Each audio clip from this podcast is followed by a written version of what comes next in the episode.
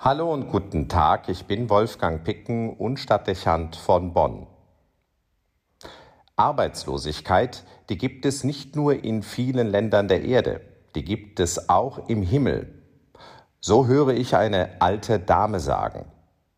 Gemeint ist die Feststellung, dass im Unterschied zu früheren Jahrhunderten die Gebetspraxis nachgelassen hat. Früher war es üblich, dem Tag mit Gebeten Struktur zu geben und den persönlichen oder gesellschaftlichen Notlagen den Himmel geradezu mit Gebeten zu bestürmen. Noch die Generation meiner Großeltern hätte sich kaum vorstellen können, einen Tag ohne Morgengebet zu beginnen und ihn ohne Abendgebet zu beschließen. Selbstverständlich wurde zumindest vor der Hauptmahlzeit gebetet und wenigstens sonntags die heilige Messe mitgefeiert. Hinzu kamen weitere Gebete, es war für viele nicht ungewöhnlich, am Tag einen Rosenkranz zu beten oder das Glockengeläut um sechs, zwölf oder achtzehn Uhr zum Anlass zu nehmen, den Engel des Herrn zu beten. Hinzu kamen Novenen und Gebete in besonderen Anliegen, mit denen man in bestimmten Situationen intensiv Zuflucht zu Gott suchte. Nicht selten war das mit kleineren oder größeren Ballfahrten an Orte verbunden, die seit alters her mit Anhörungen in bestimmten Notlagen in Verbindung gebracht wurden.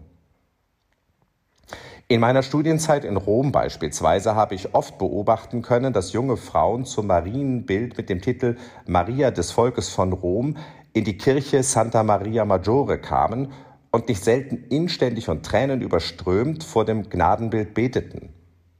Es sind seit Jahrhunderten die Frauen, die schwanger werden wollen und besonders diejenigen unter ihnen, die erfolglos darauf warten, die sich hier betend einfinden.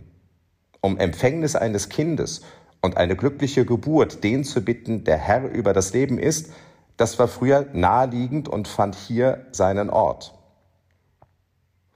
Eine andere Erinnerung. Eine Schwester meiner Mutter war schwer und lebensgefährlich erkrankt. Meine Großmutter forderte uns dazu auf, mit ihr zum nahegelegenen Ort Lage bei Osnabrück zu fahren, um dort betend ein an der Wand der Kirche befestigtes Kreuz um die Kirche zu tragen. Wir taten es und haben dieses unglaublich schwere Kreuz mit mehreren kaum tragen können.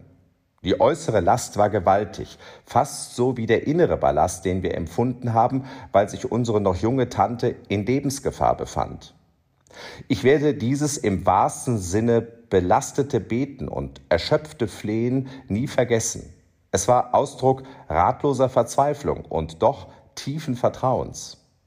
Keine Romantik, keine sichere Erwartung, dass sich das Leid auflösen würde, sonst hätten wir kein Kreuz getragen, an dem die Not ihren Höhepunkt findet. Es war Ausdruck nicht zuletzt deiner Bereitschaft, das kommende Leid anzunehmen, wenn Gott nur helfen würde, es zu tragen.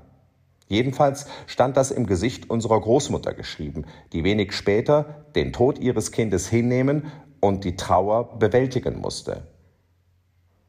Überhaupt ist es so, dass ich immer besonders an diese Frau in meinem Leben denken muss, wenn ich über das Beten nachdenke.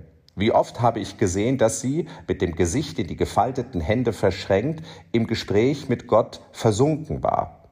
Es bestand kein Zweifel für mich daran, dass sie in diesen Momenten mit Gott in Verbindung stand, was mich beeindruckt und geprägt, auch animiert hat, es wie sie zu versuchen. Damit ist etwas benannt, was für die Gebetspraxis nicht unwesentlich ist, nämlich, dass man am Vorbild anderer die Anregung findet, den Weg zu Gott zu suchen und durch die Art und Weise, wie sie es tun, selbst das Beten zu lernen. Mit Sicherheit ist das einer der Gründe, wieso das Beten so stark zurückgegangen ist. Die junge Generation erlebt es nicht mehr bei Eltern oder Großeltern und ihr fehlt die Ermutigung und Anleitung, wie das Beten gehen könnte. Eine Schule des Gebetes, man könnte auch sagen eine geistliche Formation, ist weitgehend kein Bestandteil unserer Erziehung mehr. Wir verlernen also zunehmend, wie man die Seele zum Sprechen bringen kann und wie sich die Verbindung zwischen Gott und Mensch herstellen lässt. Mit den bekannten Folgen, die das für die Seele und für die Ausgeglichenheit des Menschen hat keinen Zweifel, dass manche psychische Belastung und Erschöpfung weniger intensiv sein würde, wenn der moderne Mensch wüsste, sein Inneres zu entlasten. Und nicht ausgeschlossen, dass durch die Einbeziehung transzendenter Kräfte, durch die Zuwendung Gottes, manches auch in unserem Leben zu einem anderen Ergebnis kommen würde. Das ist gemeint, wenn in den Worten, die ich eingangs von der älteren Dame zitiert habe, von der Arbeitslosigkeit des Himmels gesprochen wird.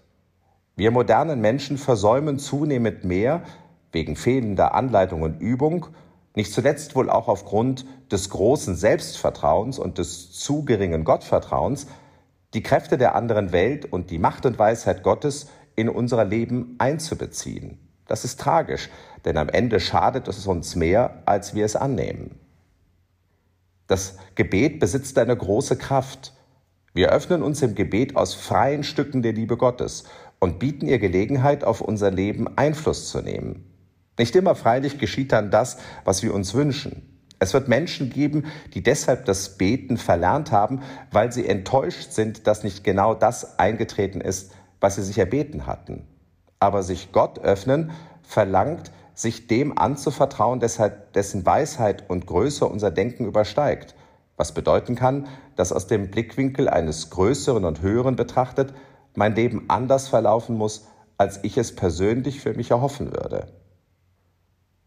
Im Ergebnis aber ist die Erfahrung des Betenden, dass Kräfte wirksam werden, die helfen, den Weg des Lebens zu gehen und zu bestehen, auch wenn er durch Leid und Talsohlen führen kann. Damit komme ich auf meine Großmutter zurück.